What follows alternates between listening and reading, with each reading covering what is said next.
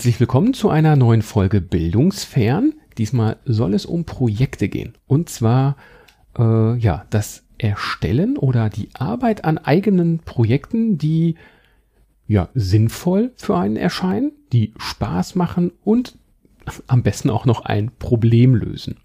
Und da wollte ich mal so ein bisschen vorstellen, das Ganze an einem eigenen Projekt, was ich selber durchgeführt habe und was vielleicht dann typische Schritte sind, äh, ja, die man bei einem anderen Projekt, was man dann zum Beispiel im Schulkontext durchführt, daran lernen kann. Also zunächst einmal ganz wichtig, es sollte in irgendeiner Form ein relevantes Problem sein, was gelöst wird. Nicht irgendetwas Künstliches, nichts, was man sich so irgendwie ausdenkt und jemand anders macht das dann, sondern am besten ist es, wenn ein Problem adressiert wird, was tatsächlich auch dann nützliche Lösungen benötigt. Ähm, ich kann das jetzt mal hier an einem Beispiel erläutern, was ich mir da überlegt habe. Und zwar gehe ich ja regelmäßig gerne klettern in einer Kletterhalle. Hier in Bochum oder in Dortmund gibt es verschiedene Kletterhallen. Und durch die Corona-Krise haben die eben ja mehr oder weniger starke Auslastung.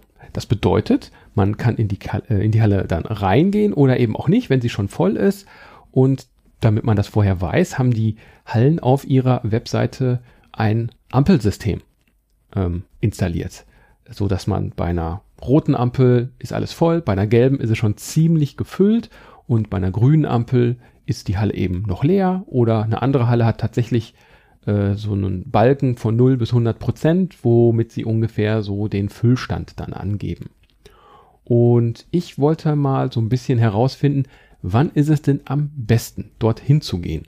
Also vormittags, nachmittags, montags, dienstags, mittwochs gibt es einen besonderen Tag, am Wochenende, von einem Feiertag. Da kann sich ja alles Mögliche eigentlich ergeben und deswegen habe ich mir überlegt, wie könnte ich dieses Problem also lösen? Auslastung der Kletterhallen, das sollte bestimmt werden.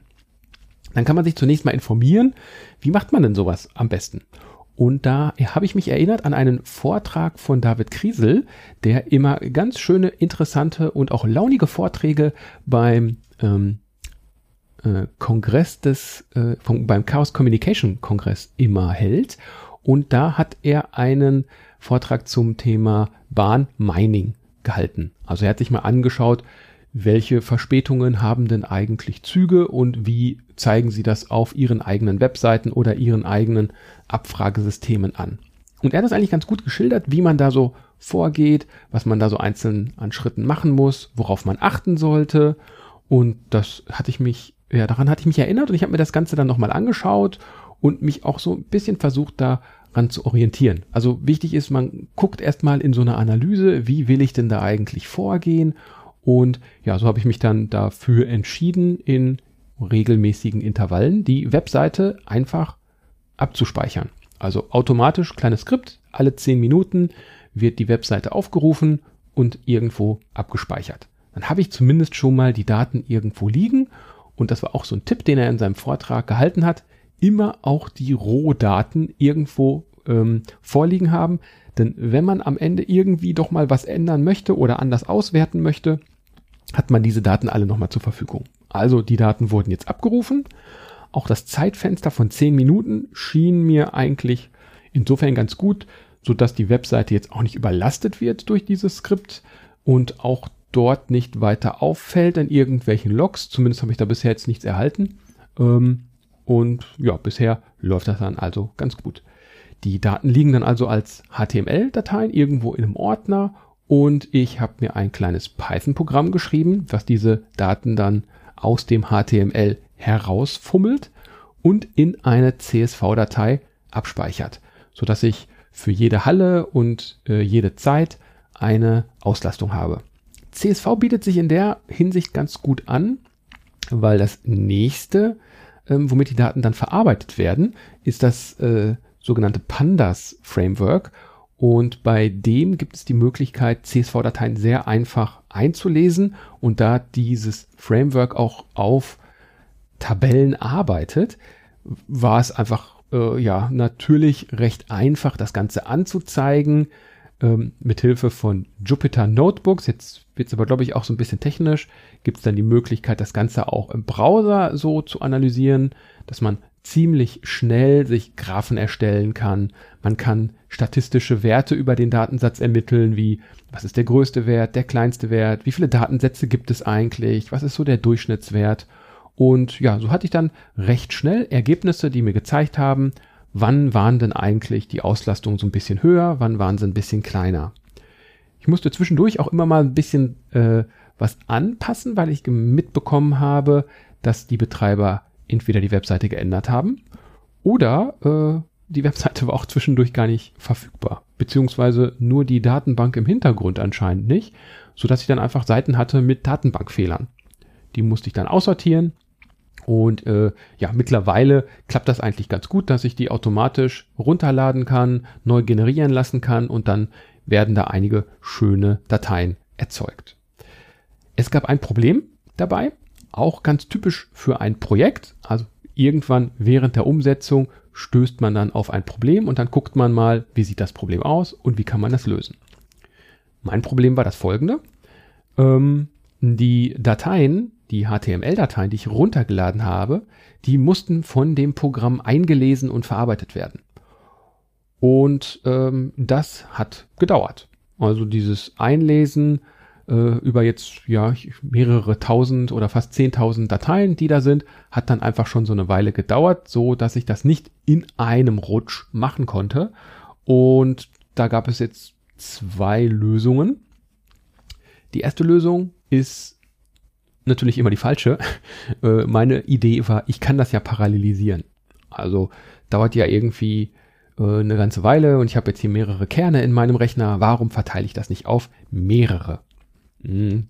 Eine so eine Grundregel ist bei der Parallelisier Parallelisierung, wenn man ein Problem parallelisiert, hat man am Anschluss zwei Probleme, mindestens.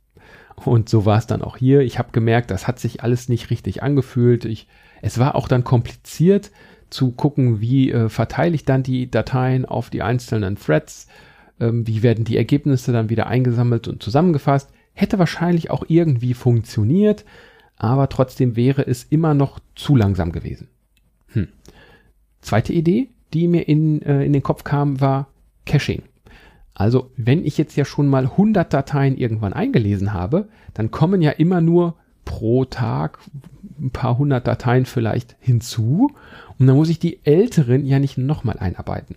Und deswegen werden die Dateien eingelesen und das Ergebnis wird in einem äh, ja, in einer Cache-Datei einfach abgespeichert. Da gibt es mit Python und dem Paket Pickle die Möglichkeit, beliebige Dateien in einem Binärformat abzulegen. Das kann man dann auch nicht später nochmal irgendwie groß weiterverarbeiten. Das ist also sehr was, was Python eigenes.